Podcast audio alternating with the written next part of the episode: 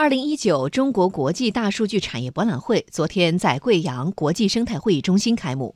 作为全球第一个大数据主题博览会，中国国际大数据产业博览会已经连续成功举办了四届，并升级为国家级展会活动。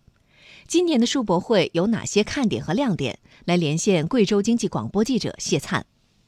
在今年的数博会展馆区域呢，您将会看到的是谷歌、还有高通、阿里巴巴以及腾讯、华为这样的一些国际国内的知名的企业，为我们全景展示前沿 ICT 科技为百行千业带来的一个巨大的变化。那尤其值得一提的是呢，在今年的数博会，华为呢是把它的 5G、还有人工智能、大数据、华为云和华为的全系列终端是带到了今年的数博会上来进行展示。不仅如此呢，华为还和合作伙伴一起为这次世博会提供了全面的通信保障。会场呢是实现了 5G 全覆盖。现在呢，华为在全球布局了大数据中心，那么贵州呢也在紧锣密鼓的实施当中，预计呢明年年底将会全面的上线。另外，今年的数博会还有一大亮点呢，就是总面积74.56平方公里、总长约20公里的数博大道，展示出了全球最新的大数据的成果呢和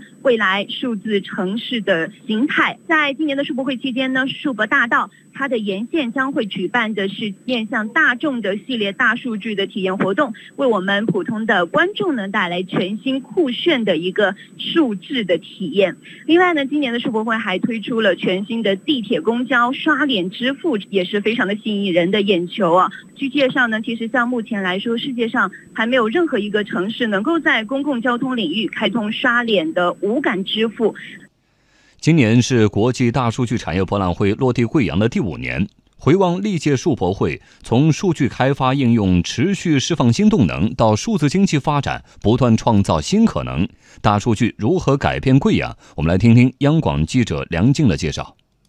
去年，贵阳市实施大数据和工业融合项目达到了两百六十个，总投资额三百一十四点七亿元，其中一千多万元投资额以上的项目是一百二十个，一亿多元的投资额以上的项目是二十九个。全市已经纳入千企改造、万企融合范围的六百四十七户工业企业，因业施策、分类指导，目前已经有六百零八户完成了方案编制，覆盖率达到百分之九十三点九。